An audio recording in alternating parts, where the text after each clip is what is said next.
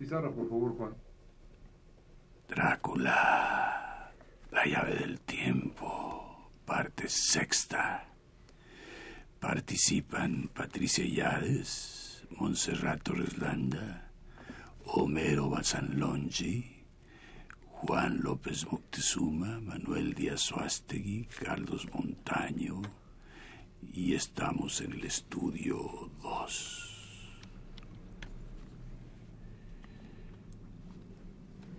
El Consejo Nacional para la Cultura y las Artes y Radio Universidad presentan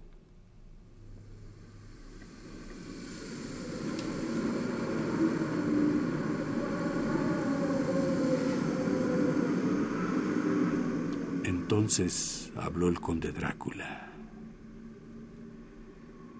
Permítame aconsejarle, mi joven amigo. O mejor, permítame advertirle con toda seriedad que en el supuesto de que abandonara estas habitaciones, no tendría ocasión de poder dormir en ninguna otra parte del castillo. Tenga cuidado. Si nota usted que le entra sueño ahora o cuando sea, o piensa que le va a entrar, apresúrese a volver a su propia cámara o a estas habitaciones. Aquí podrá descansar sin peligro. Pero si no es prudente en este sentido, entonces...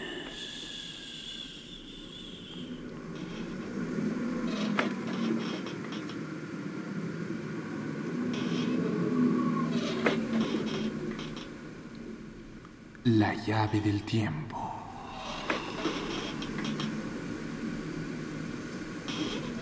La clave del tiempo.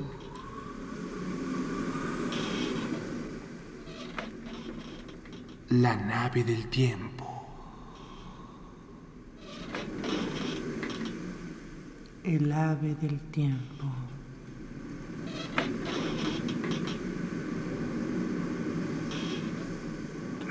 La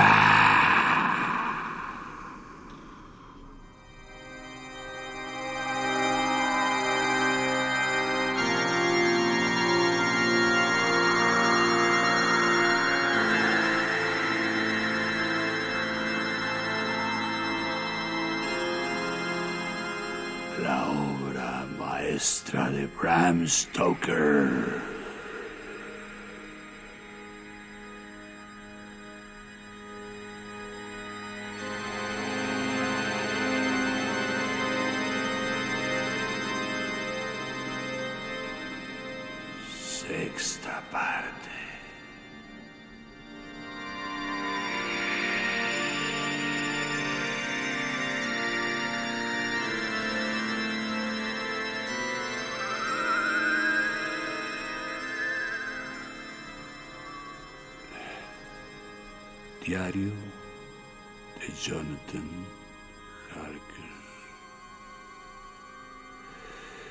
Repito las últimas palabras escritas, pero esta vez sin vacilación alguna.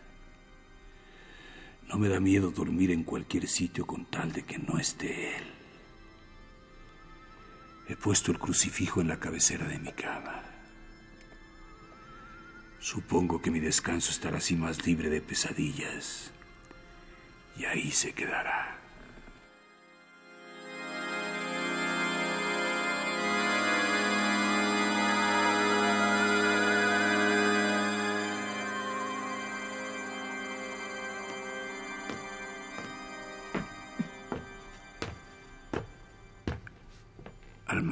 Él, me metí en mi habitación.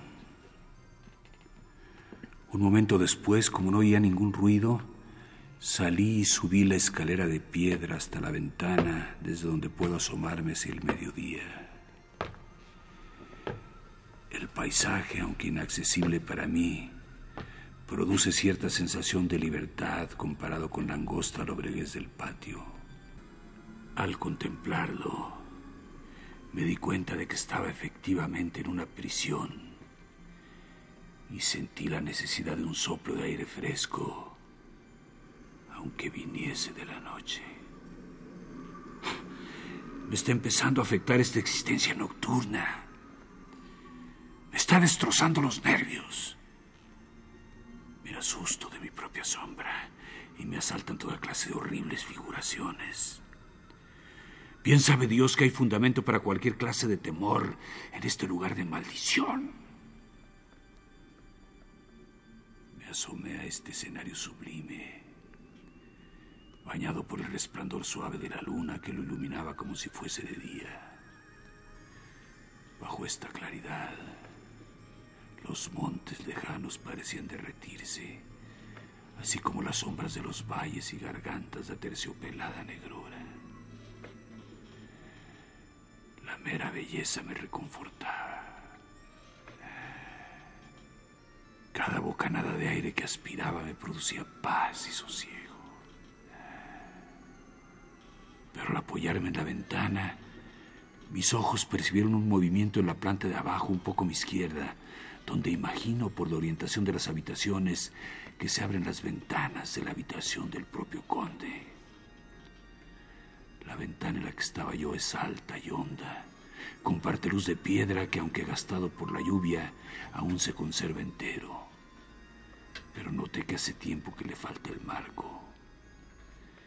Me coloqué tras el antepecho de piedra y me asomé con cuidado. Lo que vi fue la cabeza del conde asomada por la ventana. No le vi la cara, pero reconocí su cogote y el movimiento de su espalda y sus brazos. En todo caso, no podían engañarme sus manos, que tantas ocasiones había tenido que examinar. Al principio me sentí interesado y algo divertido ya que son muy pocas las cosas que entretienen e interesan a un hombre cuando está prisionero.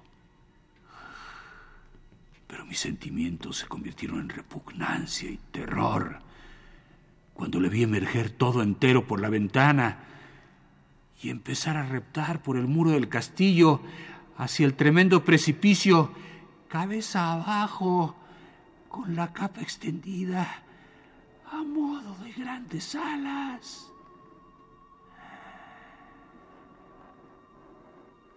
Al principio no daba crédito a mis ojos. Creía que se trataba de algún efecto óptico de la luna, de una ilusión fantástica de la sombra. Pero seguía mirando y comprendí que no podía ser ninguna ilusión. Vi cómo se agarraban los dedos de sus manos y de sus pies a los bordes de las piedras, ya sin mortero por el paso de los años, utilizando de este modo los salientes y irregularidades para descender con bastante rapidez, del modo mismo que andan los lagartos por los muros.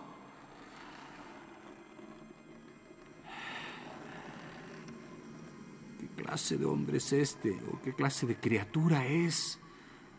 Con apariencia de hombre. Siento que me está minando el pavor de este lugar. Tengo miedo, un miedo espantoso, y no veo posibilidad de escapar.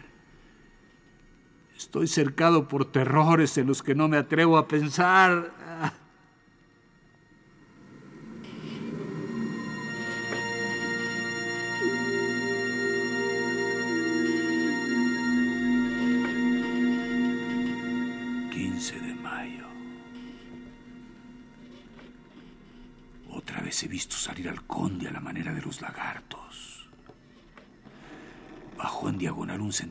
Pies hacia la izquierda. Desapareció por un agujero o ventana. Cuando metió la cabeza me asomé tratando de descubrir algo más, aunque sin resultado. Hay demasiada distancia para poder contar con un ángulo de visión adecuado comprendí que se había marchado del castillo. Y se me ocurrió aprovechar la ocasión para explorar más de lo que hasta ahora me había atrevido. Regresé a mi habitación y tomando una lámpara, probé todas las puertas. estaban cerradas con llave, cosa que me esperaba, y las cerraduras eran relativamente nuevas. Luego bajé por la escalera de piedra hasta el vestíbulo por donde entré a mi llegada. Vi que podía retirar los cerrojos con facilidad y desenganchar las pesadas cadenas, pero la puerta tenía pasada la cerradura y no estaba la llave. Sin duda la guarda el conde en su habitación. Tendré que vigilar si deja su puerta abierta a fin de cogérsela y huir. Reanudé mi exploración por las diversas escaleras y corredores, probando abrir las puertas que dan a ellos. Encontré abiertas una o dos pequeñas piezas próximas al vestíbulo, pero no había nada en ellas, aparte de unos cuantos muebles viejos, polvorientos y apolillados. Por último, sin embargo, encontré una puerta en lo alto de una escalera que, aunque parecía cerrada, cedió un poco al empujarla. Hice más fuerza y descubrí que su resistencia se debía a que se habían aflojado un poco los goznes y la pesada hoja descansaba en el suelo.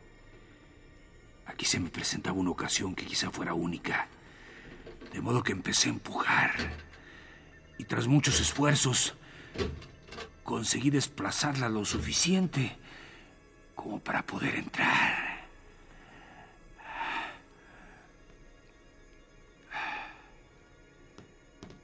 Encontré en una parte del castillo a la derecha de las habitaciones que conocía y una planta más abajo. Desde los ventanales he podido observar que la serie de habitaciones se extienden hacia el sur del castillo y que las ventanas de la última estancia se abren a poniente y al mediodía. En esta parte, igual que en la opuesta, hay un inmenso precipicio. El castillo está construido en el borde superior de un gran peñón, de forma que es completamente inexpugnable por tres de sus lados, donde se abren ventanales a los que no pueden llegar la onda, el arco, la culebrina, y por consiguiente gozan de una luz y de una comodidad imposibles en una posición que tuviera que ser defendida. Mi lámpara tiene poco efecto en el brillante resplandor de la luna, pero me alegra haberla traído, ya que hay una sobrecogedora soledad en el lugar que me encoge el corazón y me hace temblar.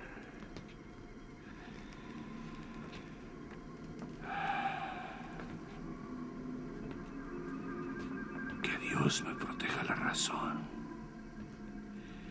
ya que es cuanto me queda. El sentirme a salvo y la sensación de seguridad son cosas del pasado. Mientras viva aquí solo tengo esperanza de una cosa, de no volverme loco, si es que no me he vuelto ya, si estoy en mi sano juicio. Entonces es enloquecedor pensar que de todas las abominaciones que se ocultan en este odioso castillo, el conde es la menos espantosa. Únicamente en él puedo encontrar seguridad, aun cuando solo sea mientras convenga a sus propósitos. Dios mío, Dios misericordioso, trataré de calmarme, pues fuera de aquí reina la locura.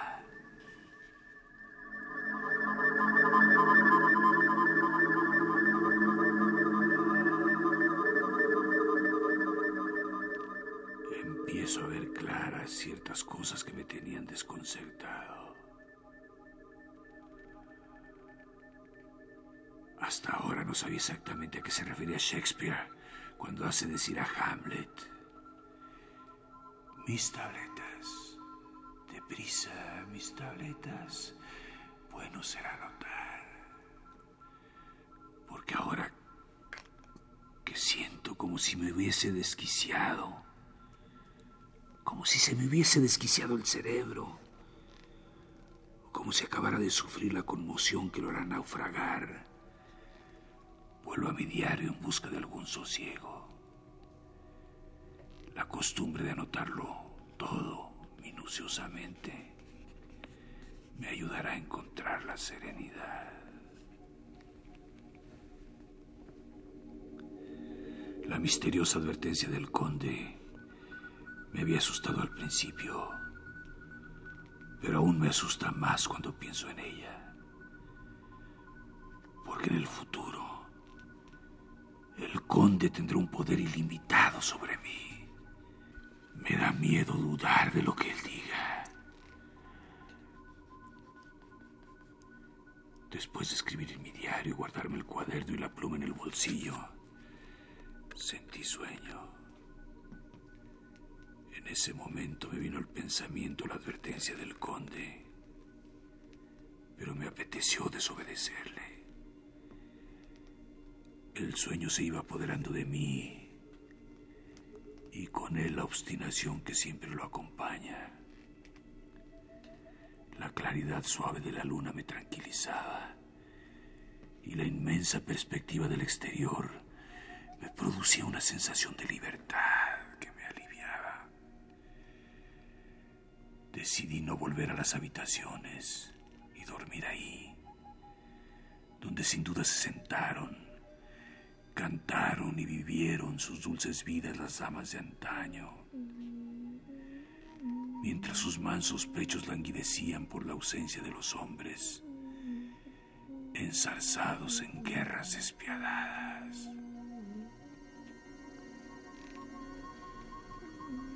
Arrastré un gran sofá hasta el ángulo desde donde podía contemplar acostado la perspectiva de Oriente y del mediodía, sin pensar en el polvo ni importarme, y me acomodé dispuesto a dormir.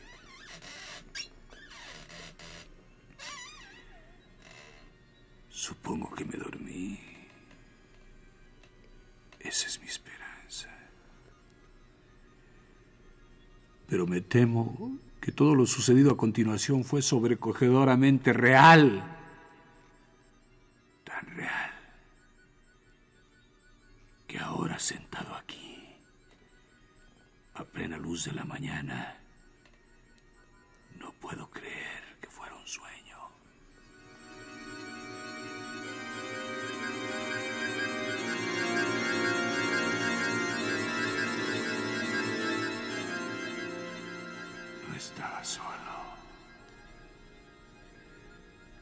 habitación era la misma. No había cambiado nada desde que había entrado en ella. Podía ver en el suelo, debido a la brillante claridad de la luna, mis propias pisadas señaladas en el polvo. Sin embargo, iluminadas por la luna frente a mí, había tres mujeres jóvenes, damas, por sus vestidos y ademanes. En el instante en que las vi, me pareció que estaban soñando, porque aunque la luna les daba por detrás, no proyectaban ninguna sombra en el suelo. Se acercaron a mí. Me miraron durante un rato y luego cuchichearon entre sí. Dos eran morenas. Tenían la nariz aguileña como el conde y grandes ojos penetrantes que parecían casi rojos cuando contrastaban con la luz pálida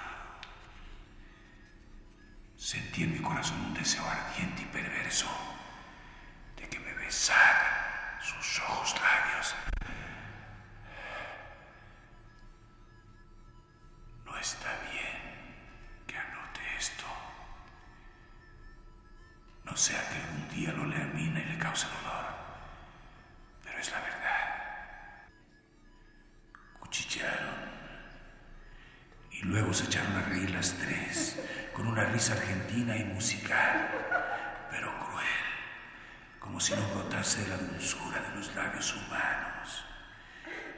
Era como la hormigueante e intolerable dulzura musical de los vasos de agua cuando los hace vibrar una mano hábil. La joven Ruby hizo un gesto negativo con coquetería.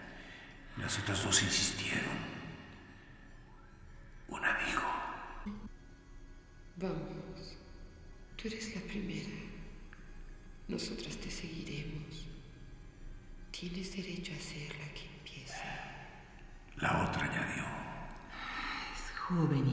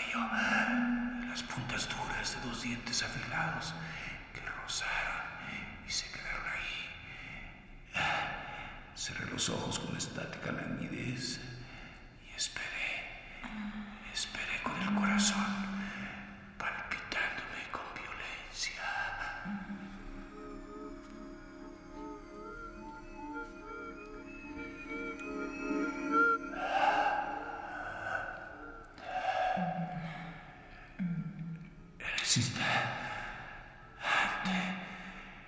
veloz como un relámpago, me llegó otra sensación.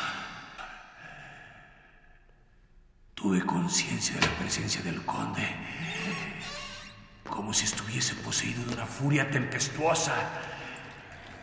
Abrí los ojos involuntariamente y vi que su mano férrea había agarrado por su cuello delicado a la mujer rubia, cuyos ojos centellaban de rabia y cuyos blancos dientes castañeteaban y cuyas hermosas mejillas ardían de pasión y la apartaba con fuerza tremenda. Pero yo el conde jamás imaginé tanta ira y tanta furia ni siquiera en los demonios del abismo. Sus ojos echaban fuego literalmente. El rojo fulgor que les pedían era tremendo, como si detrás de ellos ardiesen las llamas del infierno. Tenía el rostro mortalmente pálido y sus arrugas estaban tensas como alambres estirados. Sus pobladas cejas, que se juntaban encima de la nariz, parecían ahora una barra de metal al rojo blanco. Con un movimiento feroz de su brazo, arrojó a la mujer lejos de sí e hizo retroceder a las otras como si las empujase, con el mismo gesto imperioso que le había visto hacer a los lobos. Su voz, aunque baja y susurrante, pareció cortar el aire y resonar en la habitación. Exclamó, ¿cómo os atrevéis a tocarle ninguna de vosotras? ¿Cómo os atrevéis a poner los ojos en él cuando lo tengo prohibido? Atrás, este hombre pertenece. Cuidado con meteros con él, porque os la veréis conmigo.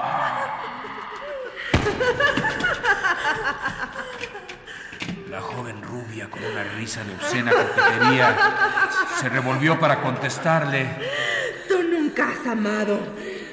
Tú nunca amas. Aquí se unieron las otras mujeres y comenzaron a reír, y sus risas desabridas, sin alegría y sin alma, resonaron en la estancia de tal forma que casi me hicieron perder el sentido. Parecía una exultación de demonios. ¡Ah!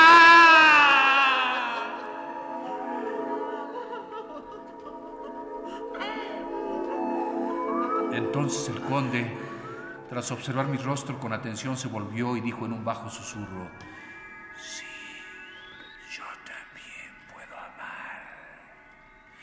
Vosotras mismas pudisteis comprobarlo en otro tiempo, ¿no es verdad?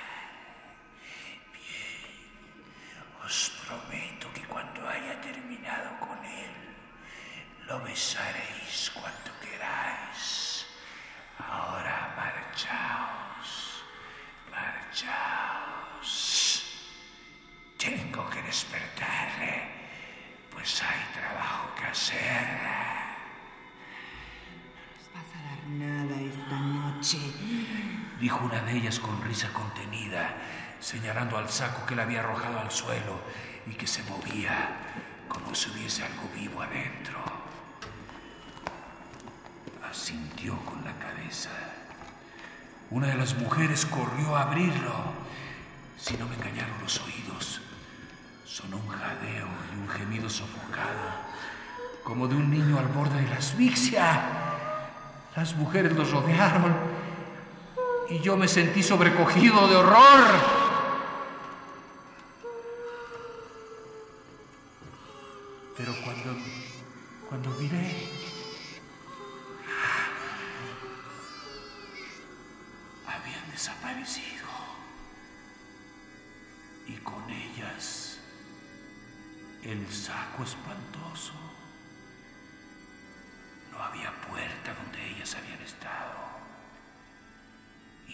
Podían haber pasado junto a mí sin notarlo yo. Sencillamente pareció que se habían disuelto en los rayos de luna y que habían salido por la ventana. Ya que en el instante en que desaparecían, llegué a percibir en el exterior, fugazmente, unas formas borrosas y oscuras.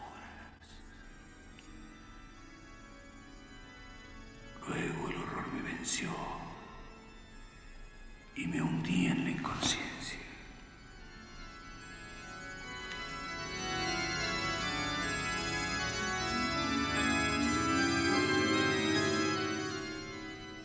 El Consejo Nacional para la Cultura y las Artes y Radio Universidad presentaron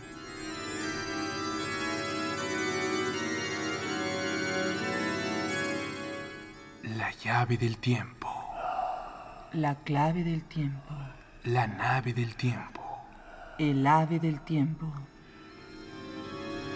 La obra maestra de Bram Stoker, Drácula.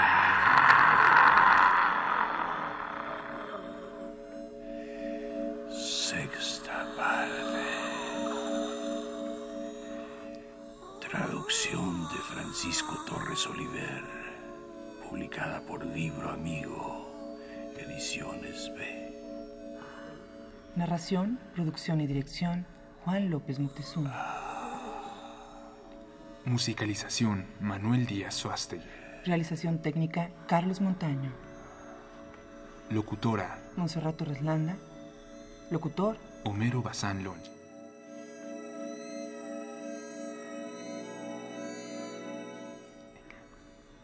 Música original de Manuel Díaz Suástegui y Emiliano de la Vega.